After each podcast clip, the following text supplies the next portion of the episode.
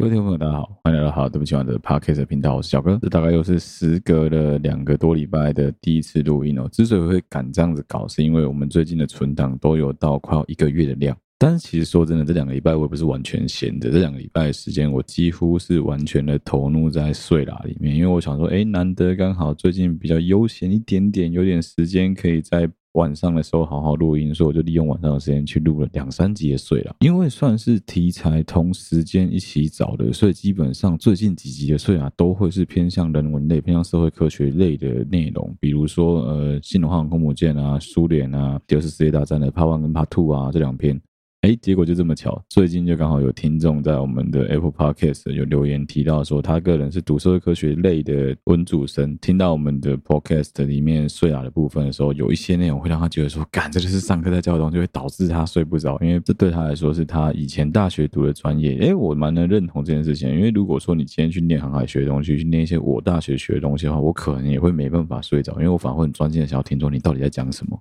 这个听众有反映说，他希望我们能够多录一些科学类的理组的内容，来让他比较能够入睡。我跟你讲，不是我不想录，之所以没有录，有个很大的理由，是因为 我好像从来没有在节目上讲过这件事情。就是你们看我好像哦，干就是好像小哥都很聪明啊，读书很厉害啊之类的，没有没有没有，我跟你讲。我高中的时候，每一科都蛮强。说真的，我每一科都蛮强，但有一科我他妈超烂，那就是我的数学。我数学是完全没在念，就是字面上的完全没在念。所以基本上我期中考、期末考随便考，应该都是十几分、二十几分，最高不会高过二十五分，就是班上最倒数那群。也因为这样子，基本上我高中的时候应该是四修吧，四次重修我的数学吧，应该我印象中是这样子，没错。然后大学的时候微积分也是二修还是三修啊？就不要去嘴说什么、我国中的时候其实数学很好，在班上学霸、啊、这种干话不用他妈，反正后来就完全没在念数学，所以我数学真的是爆干烂，烂到什么程度呢？烂到你现在基本上把什么 sigma 那些摆在那，我没办法把那排列组合念出来。所以如果说你要我去念公式的话，你要我去念数学公式，我是没有办法念的。但你如果要我念什么化学元素表这种东西，因为是背的，对我来说就非常非常的简单。不过有啦，我最近有陆陆续续在跟我自己的朋友啊，还有一些听众啊，比较理科生的朋友们，在整理科的内容，来当做是呃之后睡啦的录音的节目的准备这样子。其实也可以跟大家分享一件事情，就是我高中算是读文组，但我大学的时候是读读理组的。大家都知道嘛，大学读航海系，航海系基本上绝对是理组的科系，所以我算是比较跨领域在读的。这也算是给所有现在还在读书的学生们的一个很好的建议，是我从来都不觉得我们人应该要被设限。你不要因为你是读文组的就不可以去考理组的东西，不要因为你是读理组的就不敢来考文组的东西，没有这回事。学校之所以要设定一个门槛摆在那边，告诉你说哦，文组生就好好准备你的文组，理科生就好好准备你的理组，只是因为他们懒得好好的把资源分配好而已。讲白了，就是那就是一个大数据之后的结果。他们想要把整个效率最佳化，所以做出来的一个分类的方式而已。但不表示说你是文组生你就不能去考物理化学，你就不能去考数甲，没有这种事。说不定就这么巧，你的国文跟英文就吊打其他那些读理组的家伙啊，就这样子，你的分数就直接上了。为什么？为为什么一定要就是非得要把物理化学念好才可以？一样的道理，身为一个理科生，不表示你的背科就不强，很有可能只是你的逻辑。比那些文科生来的强一点而已，说不定看你备科也很强，你全能的不行吗？选择要读什么样的科系，并不会决定百分之一百的去决定说你未来的命运就只能走那一条路。多的是没有设限，多的是诶什么管科毕业之后去读餐饮去做餐饮的人，多的是读餐饮之后妈的没开餐厅的人，很多就读在专业专长领域的人，之所以会直接选择在该领域就业，纯粹只是因为那个就是一个他们最简单的选择、最佳的选择、最好的选择，或者最不用动脑的选择而已啊。但是不表示其他科系的人就不能够来挑战你的科系的专业啊，一样的意思，不表示你不能去挑战其他科系的专业啊。我举一个最好的例子好了。我大学同学有个女孩子，现在已经当到大副，大概当多久？可能当四年多的大副了吧。女大副的薪水绝对，不要说女大副了，大副的薪水绝对是屌压现在在陆地上绝大部分的职业，那个绝对是压在地上摩擦到出粉出汁的程度，你就知道差多少。好，我们就不要讲薪水多少钱，就简单说，干娘真的高非常非常多，就是这么一个这么高的职业，你就想，哎，这个女孩子对于理科的专业应该超级强吧？英文应该很好吧？没有。我跟你讲，他高职读什么？他以前不读高中，他现在读高职哦。人家以前高中高职的时候是读幼保科的，人家是从他们当地的职业学校跨考我们普通大学、普通高中才能够就业的普通大学之后，进来我们的领域里面读我们的相关科系，读理组的相关科系，你能信吗？教育体系、教育制度这件事情，只是最佳化的一个结果，也不代表说你就非得要依照这个结果来走，真的没有这回事。身为学生，也不需要为了说一次考试失利就觉得说啊，剉赛，你的人生就毁了，你的人生就无有趣，all you he，没有这种事情。基本上，真的知道说你是失常，不要自慰，不要觉得说啊，我应该是考不好吧，不要来这套。如果你打从心里知道你是真的没有好好准备，所以你考不好。再给自己一年的机会，好好准备，我觉得真的没有什么。当然，我有认识一些是属于比较逃避型人格的人，他基本上就当我们大家都已经快要三十岁，都已经退伍不知道几年，退伍令都已经领到那张退伍令都不见了，他妈到现在还没当兵的，有没有这种人？有啊，就一直闪兵，一直休学，一直延毕，重读硕士，然后想要再去攻博士的，结果最后他妈读的那个博士对他的专业领域一点屁用都没有，最后回家接事业的人有没有？有这种人啊？如果你是这一种比较偏向逃避型人格的人的话，我给你的良心建议就是早点醒过来，赶快面对社会的这一切。你这样浑浑噩噩的过过日子，最后你就会跟彼得潘一样，你周围的所有人都已经开始飞，都已经开始离开，都已经远离那个 Wonderland，都已经忘记那个小时候那个东西是什么的时候，你一辈子在那边自慰，一直骗自己说哦没有啊，现在这个空间好棒、好美好、好温暖，我就想待在母体里面，不想出来。这个情况下，如果说你爸妈真的，我记得啊，你爸妈真的有能力能够好好的照顾你到他们老去，到他们死去，那 OK 啊，那当然你就继续这样子混。我觉得就是我常常讲的，靠家里没有什么好羞耻的，有家里能靠是很厉害的一件事情。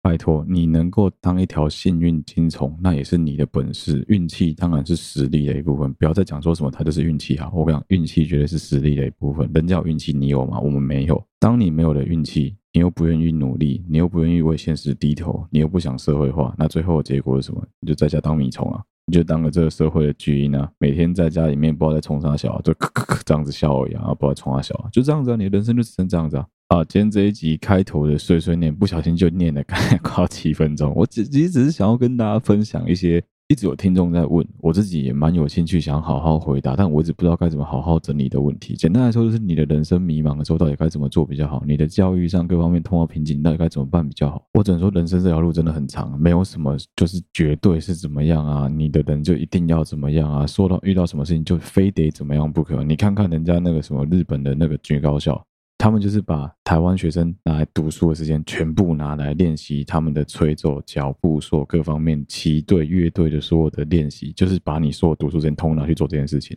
你有认真花时间努力过，你有认真花时间去流汗流血过，基本上最后到头来你也不会去后悔。但是如果你只是在那边啊，好羡慕哦啊，他们好像很厉害啊，可是好像很累啊，算了算了算了算了，你的人生就会被这个算的耽误非常非常久，耽误非常非常多，到最后你就会变成那些只会在背后在那边默默在那边嘴别人，在那边酸别人的那些臭老人而已，你就跟他们一样。在这个世界上最重要的一件事情，就是做好所有你能够做的事情，尽人事听天命，把所有你能够做的努力全部做到完备了之后，机会来了，自然会有可能让你接掌。但如果说你连准备都不做啊，跟人家机会来了，干你屁事啊！啊，这就是开头的 murmur 了。接下来要进入这一集的主题了。这一集我们要来讲讲开放式关系这个非常有趣的议题。这个议题之所以会突然想要聊，主要是因为第一个有听众投稿，第二个我最近有朋友碰到，第三个台北女子图鉴的第五集也讲到类似的事情。也对，没错，我最近非常无聊的在快速的看《台北女子图鉴》，怎么看呢？很简单，跟着宝妮一起看。目前我自己的心得是要我自己一个人把《台北女子图鉴》的一集从头到尾看完，这个尬感我真的没有办法。但是如果有人跟着我陪着我把这集看完的话，应该是勉强做得到。后来我左思右想，找了很久之后，突然想到，哦，对，我去找找看超立方、宝妮他们，说不定有人做。果然还好，宝妮有做。干你娘，跟着宝妮一起看，看到目前看到第五集，我觉得蛮轻松的啦。当然，因为宝妮是用非常快转的方式在呈现那个画面，在呈现那个剧情，很有可能会跳过一些关键的东西。但是我相信，基本上他们做节目也这么久，他们也知道说哪些地方是重点。那、啊、就这么巧，最近在收集素材的过程中，哎，宝妮刚好讲到第五集，第五集刚好在聊石头跟桂纶镁两个人的开放式关系，我觉得非常值得在这一集好好的探讨一下。基本上，我周围的每个朋友都陆陆续续奔三了，或者是说已经奔三一阵子了。所以说，对于我们这一群奔三的人来说，你的烦恼会开始变得非常非常的巨大，非常非常的具现化。你小时候的烦恼很有可能是什么？哦，我真的不知道我未来要做什么哎、哦，我真的不知道我以后要开店还是要创业，还是要做什么事情。我真的不知道我以后要生几个小孩，要养几只狗哎、我爸妈会怎么样？我也不知道哎、哦，我好不希望我的爷爷奶奶离开我。哦，我好不希望怎么样怎么样。我好希望我以后能够开好车，能够遇到一个好的对象。我好希望我以后能够早早结婚，然后有几个小孩之类的。我一直以为大家只要过了三十之后，你被社会碾压的不成人形以后，你就会慢慢的定下来，就会慢慢的把这些烦恼变得非常的具象化。什么叫具象化？干，真希望我的薪水能够涨个一千五百块，干，真希望我的房租能够降个五百块，干，真希望那个排骨饭不要给我涨价。哦，干，现在摩托车好贵哦，哦，我这台小黑可以再多骑两年，就多骑两年好了，我还是不要想换车了啊，买什么 B N W 啊，B V 是开开的喝啊，我的 BMW 不可能啊。甚至有很多我这一代的朋友是，你不要说养活你爸妈，甚至你爸妈会觉得你不要造成我们的困扰就好，你好好养活你自己就可以了。我以前找对象要什么腿细、奶大、脸顺眼、孝顺、乖巧、听话。年纪越大，看到周围的朋友一个一个结婚之后，你的条件会越来越低，越来越低，低到最后甚至变成说：哈，只要裤子脱了，摸起来没有一包就好了。这就叫做被现实压得喘不过气，你的烦恼变得非常的具象化，你不能再像以前一样整天做那些莫名其妙的白日梦，你不能再当大雄了。即使你试着在当大雄，好，你周围也没有哆啦 A 梦能够掏出百宝袋告诉你说：哎呀，大雄真拿你没办法，哒哒哒哒哒，任意门，哒哒哒哒哒。生殖器不可能没有这种事情，所以就醒醒吧，大雄。我们该面对人生的时候还是要面对，该面对现实的时候还是要面对。诶，但是很有趣的是，我可能真的是受到疫情的影响，再加上说最近的整个社会的氛围的关系吧，不止我自己的朋友，甚至是有些听众年纪跟我接近，也是奔三了，快变奔三了，突然间对于自己在社会上的地位，自己的很多方面都感到非常的有危机感，已经不知道自己到底该怎么做比较好，也不知道下一步到底该往哪里走才是正确的。要说存款吗？哦，可能累积了一点点的存款，累积了一点点的资产，但是算一算仍然是 minus。比如说真的，到了我这个年纪，你会慢慢的开始有一些你不得不。有的理财观念，不管是说，哎，你的存款啊，你的资产啊，怎么样能够去增加你自己更多的收入啊？怎么开源节流啊？但是有一些人真的不得已，他为了要支持住自己的梦想，他必须要想尽办法，可能甚至是负债，甚至是借钱，甚至是贷款，让你能够继续支持你的梦想。然后讲成就嘛，哎，也因为疫情的关系，你一直以来都停滞不前，你没有一个比较好的成就，或者说，哎，已经停在这个职位停了好一阵子，也不知道该怎么办比较好。呃，至于交往的对象嘛，不是说没有，但就变成说，哎，好像交往了一阵子之后，就发现说，呃，这个不适合，哦，那个不适合，哦，这个不行，那个不行，或是人家觉得你不行啊。这时候如果哆啦 A 梦该多好，对不对？哆啦 A 梦如果可以跟你讲说，哎呀，大雄真拿你没办法，哒哒哒哒哒，新台币，好累哦，这梗好累哦，不玩了，不玩。人生就这么复杂，人生就这么现实啊，哪有那么容易干？怎么可能？基本上你就是只能想办法，要么就是跟现实强低头，你只能哦选择可能诶回家里帮忙啊，或者说找一份更稳定的工作啊，不是这么梦想的工作啊来做。再不然就你只能咬牙死撑啊。你觉得这条路是你自己选的，爬要把它爬完。也有这样子的人啊，这样子的人最后会不会成功？我跟你讲不一定啊，很多人是成人的啦。但你再继续往前爬下去，我觉得基本上不会到有什么呃，其实就算你没有什么真的很有成就好，至少也会跟别人过了完全不一样的生活，我觉得也是蛮值得别人去羡慕的。那我们在前面第二次嘴威力的时候，其实就有讲到马尼的观点嘛。现在有越来越多人会在 IG 上面去晒自己社群，好像自己过得很好的那一面，发的好像自己真的很光鲜亮丽，过得很爽啊，就好像啊，在这国外生活啊，在台湾的生活，在各地的生活都过得非常的棒啊。我让别人很羡慕，就说哦，他这一天过得好好哦，他这个好像工作很梦幻哎之类。事实上，没有人知道是他的工作看起来超鸟，主管很鸡巴，同事很烂，客户也很烂，顾客也很烂，什么都很烂，就自己也发现说干自己也超烂，甚至到头来回到房间发现说干我家怎么这么空啊？有一种自己真的很一事无成的感觉。当你发现这无力感涌上心头的时候，你还拍自己家里面，居然还有人说哦，你家里是走这种无印风哦，你家里风格也太极简太酷了吧？殊不知那不是极简，那是他妈真的就是穷。人生就这么无奈啊！人生就是这样子啊！基本上你在你的社群比给别人看到，永远都是你最美好、最光鲜亮丽的一面。但是事实上，你最痛苦、你工作上压力最大、最没有不想让别人知道的东西，就是我讲不想让别人知道。所以我给我朋友的建议其实很简单：因为你适时要去找人发泄你的这个压力啊，适时要去跟别人倾诉你的这个痛苦啊。另外一个就是，干该交对象，该找一个对象。可以就交往了，不要在那边浪费自己的时间呐、啊。我真的没办法确定你是我的听众，你到底会不会去把《台北女子图鉴》看完？但是如果你是我的听众的话，你应该跟我是属于比较类似同一个同城的人，所以我在猜你们应该不会想要花时间去把《台北女子图鉴》看完，所以我决定我要直接雷你们。而且老实说，这个暴雷应该也不会影响你去观看那个《台北女子图鉴》的品质，因为基本上我是不觉得它有什么品质可言呐、好，简单来说，第五集的女主角桂纶镁，她所遇到的是一个在健身房的健身教练，就是五月天的石头所扮演的角色。这个男的相较于桂纶镁之前遇到的每一个不一样的男朋友，他有一个非常有特色的地方，在于他非常非常温柔，对于桂纶镁是非常非常细心呵护在照顾的。大家都知道嘛，就是基本上男无结合我人后嘛，所以说呢，就必须编剧要帮他安排一个很酷的设定，就这个男生是有老婆的。而且根据石头这个角色的说法是，他跟他老婆是属于处在一个开放式关系的状态，也就是说，他们两个是能够在彼此相爱的情况下，每彼此跟家人一样的情况下，还能够在外面各自找各自的朋友，各自交保留自己的交友空间的。石头也再三的跟桂纶镁保证说：“哦，我之所以敢这样跟你讲，是因为我真的很爱你，我真的不希望失去你，我真的很想要好好的跟你交往，好好的了解你，好好的呵护你，所以我才要跟你说这么多。”嗯，有没有一种三观完全不对的感觉？老实说，我自己是觉得还好。如果说你曾经有朋友发生过开放式关系，就觉得嗯，应该大概就是这样子。但是我相信有很多听众没办法理解，再加上说最近也有听众在发文，也有我自己的朋友遇到类似的状况，所以我决定要带大家科普一下什么叫开放式关系。哦，你以为我会像睡啦一样去把维基百科打开，把开放式关系念完，混个十五分钟的时间来骗时间吗？不，我绝对不会干这种事情。但我必须快速的告诉大家一件事：就当你不知道任何事情的时候，请你先去 Google 一下，不要直接问你朋友。有很多事情你朋友不见得知道，他也必须要偷 Google，好不好？或者是刚好运气好，这件事情我知道，所以我会快速的回答你而已。开放式关系，简单来说。我们来一起看维基百科的定义。维基百科的定义里面就很简单，就是两个人在双方愿意保持恋爱、伴侣或婚姻关系的同时，并不会受到目前主流的单配偶限制，双方都接受或容许可以跟其他人发生性关系或者是浪漫的关系，而且第三者也必须要知道。简单来说，就是游戏规则是讲清楚的。我可以在外面瞎鸡巴搞，你也可以在外面瞎鸡巴搞，但是你跟你要必须跟你瞎鸡巴搞的对象讲清楚，我现在已经有答案了，你能接受，我们再来瞎鸡巴搞。真是无巧不成双，刚好最近有听众也在问我关于开放式关系的问题，然后我自己周围也有朋友遇到开放式关系的问题。通常啊，如果以我个人的见解的话，我会觉得说，人生就是多方去尝试嘛。如果说好不容易碰到这种难能可贵的经验，再这样能够让我当素材，我肯定叫你冲啊！不管你是男的女的，我一定都会管你冲啊！更何况对于一个直男来说，没有什么事情比拒绝一个不用负责任的一夜情更困难的了吧？要让人类重新回到石器时代，这么呜呜呜呜呜拿棍子打棍子，很简单，投十颗原子弹，人类就可以回到那个时代。但要让一个直男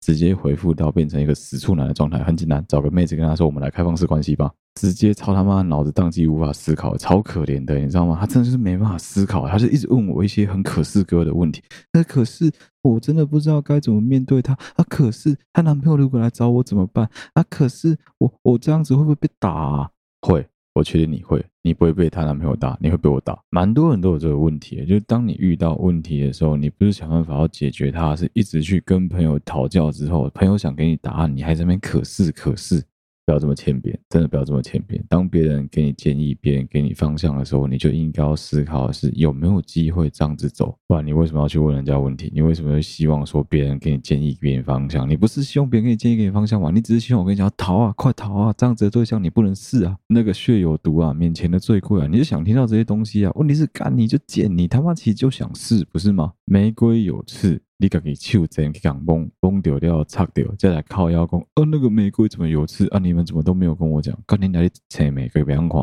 花有刺，金不祥。你明就知道这个道理，你他妈手贱要去摸花，啊、然后被刺到，再唧唧歪歪，超怪吧？一点道理都没有啊！一样啊，干！我跟你讲，开放式关系这件事情是，当对方已经跟你把游戏规则讲得一清二楚了，接下来愿不愿意接受这个游戏规则，就是宰力过零。我知道现在有越来越多是听众啊、夫妻啊，一起在车上听我节目。我跟你讲，我从来都不认为我们台湾适合推行开放式关系，但是。在我周围就有人是非常非常的奉行开放式关系，但只是因为说他们的东西实在太劲爆，没办法讲。等到哪一天我节目真的是妈必须要下猛药的时候，再把他东西拿出来公布。那故事真的是我这辈子听过最帅的故事，最扯淡的故事。我听完之后就只有一种我他妈的，我们一群人聚在那边吃披萨，你为什么要让我知道这件事情的感觉？总之，开放式关系如果奉行的好，如果好好的搞，双方都不要走心，都好好的照着规矩来走的话。那对于很多的男男女女来说，其实不见得是坏事，因为你不用去负任何的责任，你也不用去担心说什么啊，如果说怎么样的话，我不知道该怎么样比较好，都不用。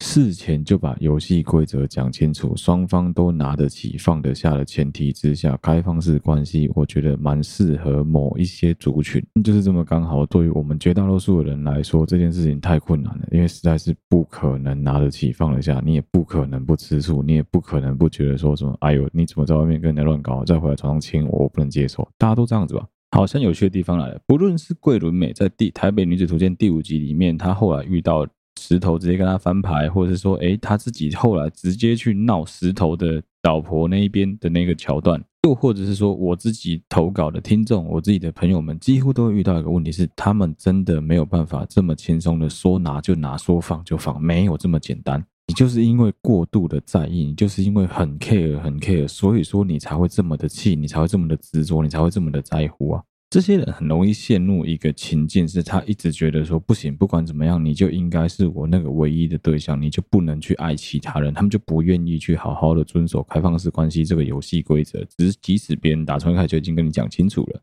当然也有可能最后玩一玩，觉得说，哎，那我可能找到更适合的对象，那契约解除，那我就是去跟其他对象交往，有没有这可能性？当然也是有了。可是我们都已经讲了，我是开放式关系哦。我跟其他第四者、第五者、第七者、第九者、第十七者，有必要跟你讲吗？不用吧？那你怎么能够确信你是那个 true and only 的第三者？说不定他妈你是第三十三者。但是有个很大的问题是，我是卡住。他就是觉得说没有啊。但是如果说我从这个男生身边把他抢过来，他就会跟我交往了。我想他干鸟，完全脑洞大开，不知道到底该怎么跟他解释，你知道吗？最后我真的忍不住，我就想了一个比较好的说法，我就这样子跟他讲。因为我得跳开来说，我发现很多在感情上面卡住的人都会这样，就是感力的攻杀用跳。这个时候你就必须要换一个方式来跟他解释。我完全跳开感情这件事情，我就这样子跟他讲，我说今天有一个人无条件的说要借你开一台车，是一台非常好的车子，是一台你梦寐以求的车子。他已经讲了，这台车是无条件的借你开，但是。同时间，别人也可以使用这一台车子。所以我先道歉，好了，对不起嘛，我不应该把男女、男男女女关系比喻成车子这种物质上的东西。但我真的想不到更好的举例方式，我只能这样子举例。毕竟跟我沟通的对象是个臭直男，就拜托各位女孩子高抬贵手，放过我，行行好，好不好？我只能这样举例，不然他真的听不懂。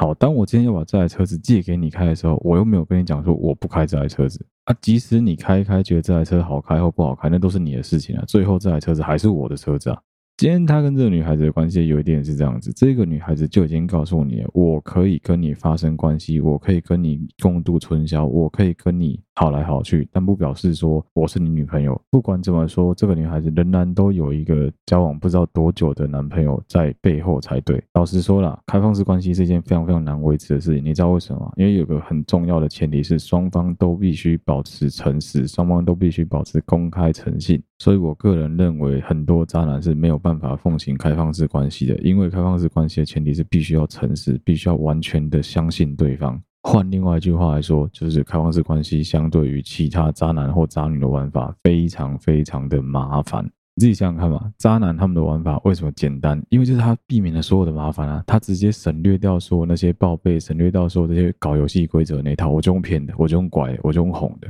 甚至呢，就是一种过度的单方面的占有欲的表现，就是他可以，但你不行。很多渣男渣女就是这样子玩的，我可以专门瞎鸡巴搞，但你绝对不行，因为你是我的唯一。我个人比较把开放式关系定位在一个，当你还不想要去追寻婚姻，你不想要去有一个定下来的结果，但你想要有一个伴能够陪伴你的时候，我觉得是蛮好的一个选择。对于某些人来说啦。得让你的人生暂时有个依归，暂时有个依靠。但我实在是想不到更好的条件的女孩子。当然，我得坦白讲，针对一个创作者来说，我可能有一半的心态就觉得说，哎，我也想看看我其他朋友去实行，尤其是一个这么老实的朋友去实行开放式关系，究竟会发生什么事情？但我没有想到是，他光是推开这个世界的大门的一半而已，潘朵拉盒子的那个缝缝一咪咪被他看到而已，看他眼睛直接瞎了，他直接疯掉了。就是我前面有提到的嘛，其实开放式关系这一件事情要实施、要实行、要维持是非常非常非常困难的。对于一般人来说，对于我们这些所有怕麻烦的人来说，真的很难。难的地方就在于说，我刚刚有讲到嘛，你必须要很诚实的去面对你的感情、你的关系、你对这一切的价值观，还有你要对你的对象非常的坦白。同时间，你还要做到的一点是，你必须要心如止水的，不怕比较，也不怕被比较，也不怕说，就算对方不讲，你自己也必须要去心如止水，说哦，我不能去跟那个他在外面乱搞的对象比较，而且没有乱搞，又是开放式，他可以，你也可以。我相信，光是他可以，你也可以这一点，在很多人的心里面就会直接产生一个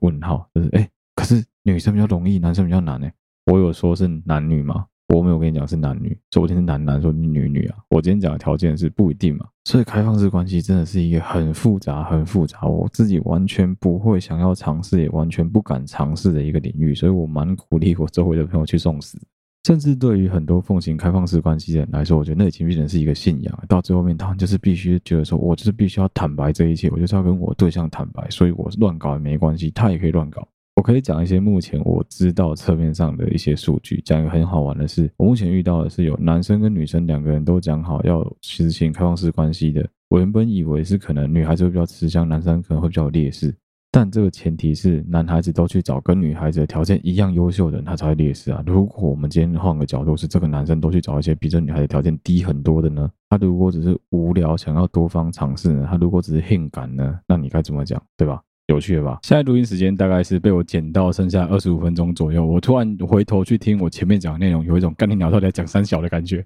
跟大家分享一下最近节目的制作方式哈。最近节目制作方式通常因为我录音的时间没办法持续太久，我可能必须要录个一个小时之后，大家再休息，真的再继续录下一个小时，然后把它浓缩成大概四十分钟的节目内容。所以往往很容易会陷入一个，诶，上半段节目的情境跟语气跟语调跟下半段节目完全不一样的这个窘境。很多听众应该有听出来，就是诶，一集节目听起来有两种小哥的情绪的感觉。好，继续回过头来聊开放式关系，就是我真的完全不知道说我为什么要讲这个主题。其实我觉得要奉行开放式关系，真的没有大家想的这么容易啊！你光是一个点就好了，沟通这件事情，有多少人其实打从心里根本不想跟对方好好沟通，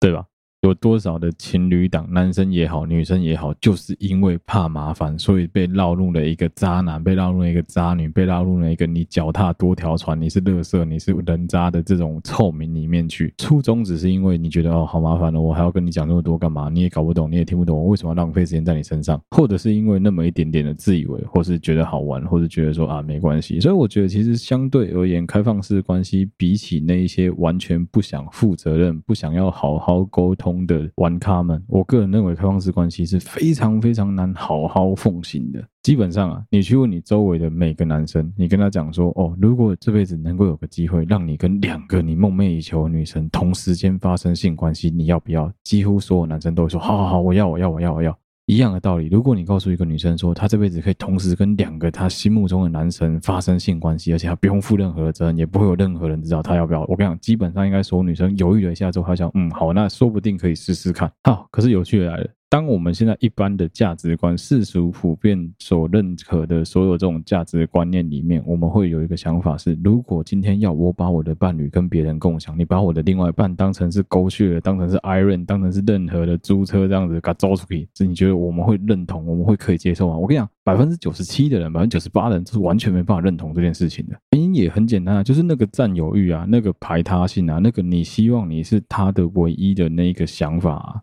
反过来说，有多少人会愿意放着？对方去外面随便这样子拈花惹草、招蜂引蝶之后，再回来跟你发生性行为、发生性关系，几乎所有人都会觉得恶心、觉得不舒服啊。所以你看，抓到都已经够恐怖了，就你俩丢一套假东西就恐怖啊！跟他直接光明正大跟你讲，哎，我就是要吃，你也可以吃。你看有多少人会愿意接受？你要问说这一些实行开放式关系的人，他们的心态究竟是什么？我觉得太难去探讨。绝大部分的想法就很简单，就是他不想，他不甘于单一的性伴侣，他不甘于单一的感情依归对象，又或者是我们讲的白一点。就是现在人很爱讲一个方法，就是哎，这说不定是一种骑驴找马。回过头来就是讲说，开放式关系真的是要非常非常的弯得起放得下，没有这么容易，没有大家想的这么简单，也没有大家想的说哦这么的好玩，这么的爱玩。我自己周围的朋友以前有实施过开放式关系，或现在还仍然在实施开放式关系的，会很有趣的一点是，因为他必须要诚实的告诉那个第三个跟他发生关系的人说，哎，我是在实施开放式关系哦，你能够接受吗？几乎都是如果 stand in one night 就只有在一个晚上一夜共度春宵结束的话，大家都可以接受。但如果要长时间的这样子的话，没有半个人是可以接受的，几乎所有人都没办法接受，最后都会回头或者直接跟他讲：“哎，我觉得我真的很喜欢你，你可不可以不要这样子？”他只要走到这一步，我那个很潇洒的朋友就会直接回头就走了，就哎，再再也不跟这个人联络。我觉得这个真的是很屌很屌的一件事情，很难诶，真的超级难欸。所以你要说我们这个感情上的小处男，突然间又碰到了一个女孩子这么主动的邀约他来实施开放式关系，你觉得他有办法能够顺利的度过吗？我个人是觉得应该是有点小困难啊。但重点在就看你自己心态怎么抓。我就一直很赞同他的一个行为，是你就去试试看，你就不要去抗拒，不要去不想面对这件事情。我跟你讲，讲一个难听一点，你人在外地，你不是在你自己的故乡。你不是在你原本的生活圈，不是在你原本的舒适圈里面，基本上在那边发生的事就留在那里而已，也不会有人去追究，也不会有人去怪你，也不会有人去追你，你就好好的玩，好好放心的去放开来做你想做任何事情。很残酷、很现实的就是这一点啊，人生是没有后悔药的，人是不可能去按说哦，我要去读取，我要重来，哦，我这一个没有玩好，我这句话没有说好，我想要再重新讲一次，你可以再给我一个机会，哪有那种再给你一个机会的？你以为有几个人能够跟国父一样成功的利用别人帮他革命？革命了十一次之后，最后是自己的功劳，说国父革命了十一次才成功，从来没有人记得干你俩第一次革命发动那一枪的时候，国父人根本不在中国，他在美国到处帮大家筹款，他是后来才听到消息说，哦，原来革命了，革命了。日文里面针对这样子的人、这样子的事情，有一个说法叫做风流韵事。如果你跟我一样是之前有在听呱吉，或者现在在听呱吉的听众，你应该都知道呱吉有在做一个主题叫风流韵事审查委员会。老实说，如果说我们把这种类型的故事，投稿，把它丢到呱吉的风流韵事审查委员会去。我猜瓜吉应该连念都不会想念出来吧？除非说你们今天已经有打到炮，那可能还有机会去念说，哦，你们到底有没有后续的机会？但这也呼应了我们上一集的主题啊，就是沟通的重要性啊。当一个人已经把游戏规则跟你讲清楚，我这一间店是小吃店，我就是他妈卖卤肉饭、卖大面炒，你硬要跟我讲说你的意大利面在哪里，你的焗烤在哪里？那身为老板，唯一能做也只有去 Seven 隔壁 Seven 买来之后，微波加热再往脸上砸，不然我还能怎么样？双方在开始游戏之前就已经有先订定了一个最基础的游戏规则了，是你自己不愿意依照这个游戏规则走，你想要打破游戏规则，或你想要自己做一个新的规则，你自己用你那聪明的小脑袋瓜想一想吧。你觉得对方有多少义务必须要 follow your rule，必须要跟着你的这个规定走，而不是照着原本说好的玩法去玩？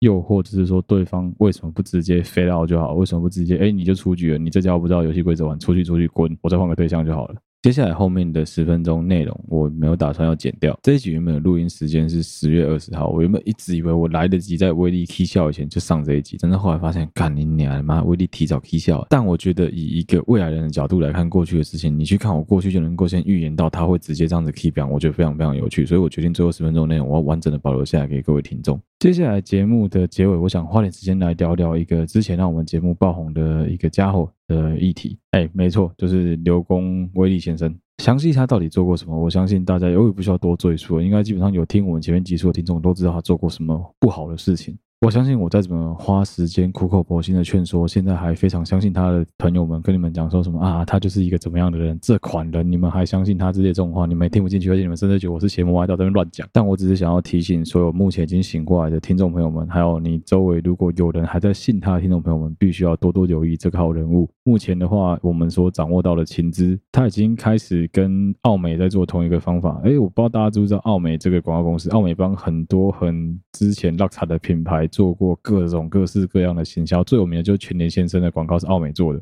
奥美的社群小编基本上在大概二零一五年到二零二零年之间，应该是全台湾最强的小编团队，没有之一。因为他们说最深知年轻人喜欢的东西是什么，最知道怎么样写文案，怎么样打广告，怎么样下文案、下广告，能够推到年轻人的身边，然后能够让年轻人接受，甚至是你已经做错事情的大企业，都能够靠着奥美帮忙去粉饰、帮忙去粉刷、帮忙去化妆之后呢，诶，巧手一变，哦，这个牌子又重新复活了。我跟你讲，这家伙现在在做一模一样的事情。简单来说，他现在在试水温。什么叫试水温？我不知道大家有没有印象，在事情爆发之后，他大概销声匿迹，一直到了大概上个月左右的时间，完全都没有发什么文章，非常非常的低调，甚至是他周围的朋友也完全不敢 take 他，完全不会有任何的他的页面出现在他朋友的页面之中。抱歉，是他的照片、他的发文、他的讲话都不会被他任何朋友 tag，尤其是他的那几个非常亲密、非常 close 他圈子的那几个朋友，完全都不会有他的消息。为什么？很简单，没有人想扫掉红台位，大家都想继续赚钱。好，那现在他的做法是什么？也非常非常的简单，也非常非常的可以理解。如果他想继续赚钱，他一定会这样子搞。但我希望大家真的不要再上当了，所以我必须把他的手法直接公布出来，让大家知道。目前已知他开始在做的就是，他开始先透过他周围这些比较 close 的朋友们，他这些他的不管是什么。师徒关系啊，姐妹关系啊，好友关系啊，whatever 这些所有关系，情侣关系啊，这些人的周围，从他们身边的 IG 社群开始重新的复活。老实说，我也不知道利海克星会不会因为这家伙复活，又继续在呃帮我们挖更多更 deep 的消息。希望是有啦，但是如果没有的话，我只能说我希望大家都能够度过这一关，都能够好好的自保。这家伙真的是很有可能会复出。可预期的是，应该在这半年内，我觉得就很有机会，他会再继续推出一些七七八八的产品来骗大家。我觉得是非常非常有可能的。简单来说，他的第一步就是先试水温。什么叫试水温？他先慢慢的出现在大家的身边，他所有的朋友的贴文里面都慢慢的开始标注他了。一旦他发现说，哎，比较少人骂他了之后，他就会开始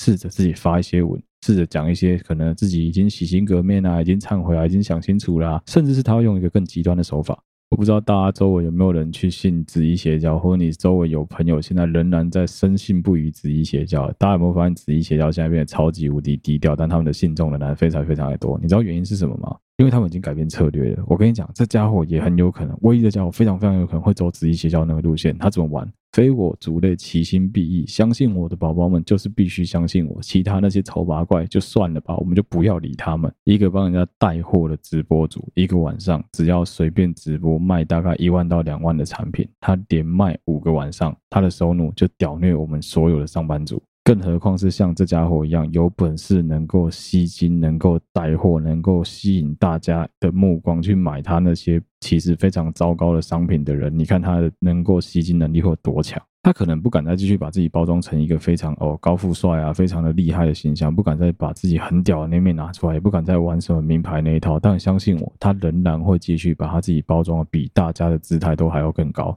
因为他自己非常清楚，那是他的市场，那是他所有的一切所在。大家会信他的人，就是因为他是他们的神，他是他们的心灵寄托，他是他们的心灵依归，他永远都在最高高在上的那个神坛上面被他们供奉着，所以他绝对不会甘愿走下来。我不知道大家有没有一个感觉，是最近疫情开放之后，很多很多你看到、你所知道的 YouTuber、网美、Instagramer，所有你所看得到的这些人，通通纷纷的都开始往国外跑了。好像大家都有假，好像大家都不用上班一样。没错，这些人就是这样子在过生活。他们就是利用你的羡慕，利用你的喜欢，利用你的这一切在过生活的。不论真实的样貌是怎么样，他们就是把自己包装的好像非常的美好，来吸引你的眼光，吸引你的注意，吸引你的暗赞，吸引你的关注。所以，如果你今天跟我一样，打从心里面非常的不喜欢这个人，非常的鄙视，非常的甚至蔑视这个人的话，我真的是诚心诚意的建议各位，不要再去追踪，不要再去看。不要再去观察，不要再去做任何侧面的去看他的东西的这个行为。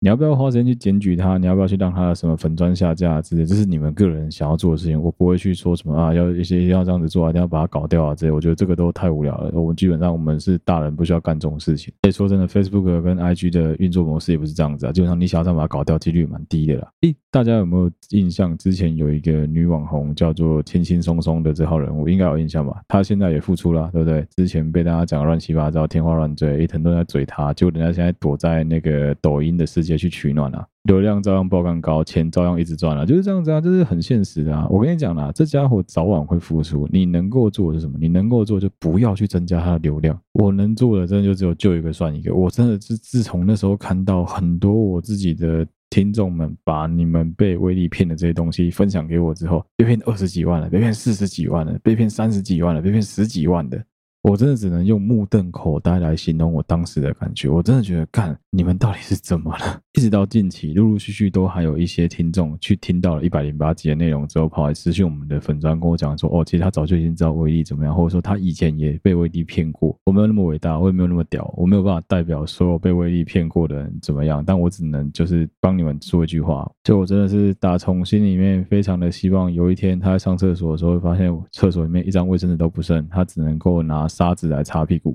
不知道，我看到他过这么爽，我心里面真的是充满了恨的牙痒痒的感觉。就到底为什么这家伙可以这么爽啊？大概在上船之前吧，我有一次机会跟我老婆两个人开车经过了，据说是他买的房子附近的，应该商场吧，那边不知道逛什么东西，然后看到他那个非常高级的房子。查了一下售价之后，那个价钱完全不是我们一般的上班族、一般的二十五到三十岁的平民百姓们能够负担得起的价格。他有办法在那边买一个单位。如果他今天是个正常直男的话，我们只会讲一件事，就是他绝对不是什么科技新贵，他一定是黑帮老大的儿子。再不然就是他帮他把一堆人卖去柬埔寨，他才有本事这样这样子干。但他不是，他的身份大家都知道。很多人会说什么你在这小个子你在主人家的同性恋，没有，我现在没有要讲他同性恋这件事情。但他在传统价值观的性别光谱里面是跟正常直男是不一样的，他就是属于不喜欢。女生喜欢男生的那一块的人嘛，对不对？好，那这样子的一个对象，在我们的想法里面，他必须要怎么样才有本事赚到这些钱？呃，这很简单啊，干不法吸金啊，不然你觉得呢？今天一个不管是当县市长、当政治人物、当议长、当什么乡镇市民代表好了，他的薪水公开就在那，一个月就这么多钱。但他有本事买一个三千万的豪宅，有本事买一台什么兰博基尼、法拉利，有本事买玛莎拉蒂。接着你告诉我说他为官清廉、做人正直，大家都很爱戴他，你相信吗？我个人是不怎么相信啊。我们今天就不要管说那个房子他到底是不是什么现金买下来的。我跟你讲，光是有本事拿出十趴的定金把那个房子贷款贷下来，基基本上就不是一般人类能够办得到的了。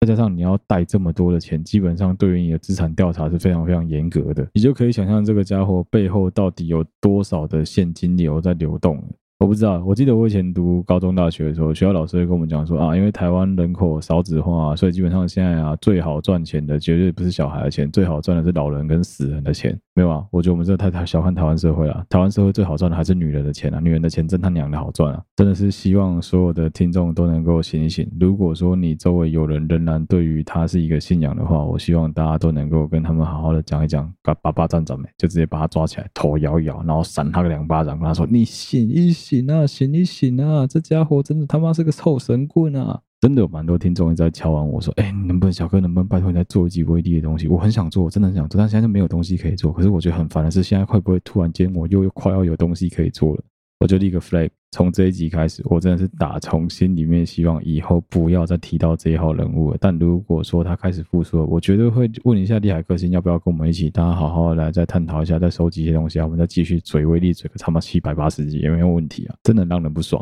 这个家伙真是打从心里面的让我觉得说，我操，你怎么可以这么讨人厌啊？当然一部分还是要感谢他，没有他就没有今天的我们的节目，我们节目能够有这么多收听数，都是因为他，都是真的是因为这家伙让我节目突然间飙起来，然后有蛮多稳定的听众蛮多收。事情，我觉得是很好的一件事情啊。但是如果说我的成功建立在很多听众的失败跟不爽上面，我觉得真的是让我觉得非常的愧疚。所以我觉得该做的还是要做，该讲的还是要讲。我们还是必须要不停的宣导大家，就这家伙真的很有可能随时会复出，希望大家多多留意。如果说他真的有复出的话，也希望大家能够帮忙的去注意一下他的所有东西。我们能够用最严格的角度来检视这个家伙。虽然我觉得不可能，但人无非圣贤，机掰难免。说不定哪一天他突然间想到了大彻大悟了一番之后，突然间决定要把钱全部退给大家，也不是不可能的事。情嘛，对不对？我们要抱持着比较乐观的心态来看待这个垃圾。好，我相信这一集的内容足以让他收集大量的证据来说出，哦，这家伙就是在诽谤我，这家伙就在妨碍我的名誉。但我只能说，没有，我没有在妨碍你的名誉，我是在增进公共的利益，我只是在把事实告诉大家而已。我相信这绝对是可受公平之事啊，好不好？好，这一集的内容就到这边，谢谢大家收听。好，对不起，我 Podcast 的频道是小哥，我们下期再见了。